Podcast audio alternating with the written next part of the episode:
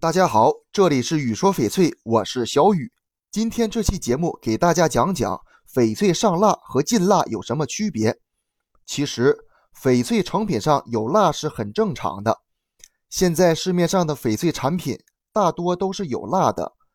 经过一段时间的佩戴后，翡翠上的植物蜡会慢慢挥发掉。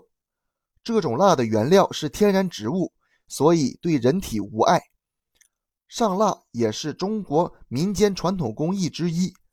上蜡是为了使翡翠成品的表面光滑、光亮、光泽美观均一。雕刻师们也会把植物蜡融化，在抛光后涂到翡翠表面存在的微细凹坑或裂隙中，填补其不平，使翡翠的表面更光滑，还可保护翡翠，防止外界油脂进入。翡翠毕竟是大自然之物，不可能件件都完美无瑕。上蜡后，蜡可掩盖翡翠表面的坑点，从而使翡翠成品表面洁净光滑、莹润通透。除了防止油脂的进入，上蜡还有一个目的，就是给翡翠上一个保护层，使翡翠的内部水分不易流失。这就好比女孩子会擦防晒霜出门一样。植物蜡无毒无害，所以只要是抛光后的蜡翡翠，一般都会被上蜡。所以大家不要再想方设法的为翡翠去蜡了。不上蜡的翡翠就好像没有了保护层，更容易受到伤害。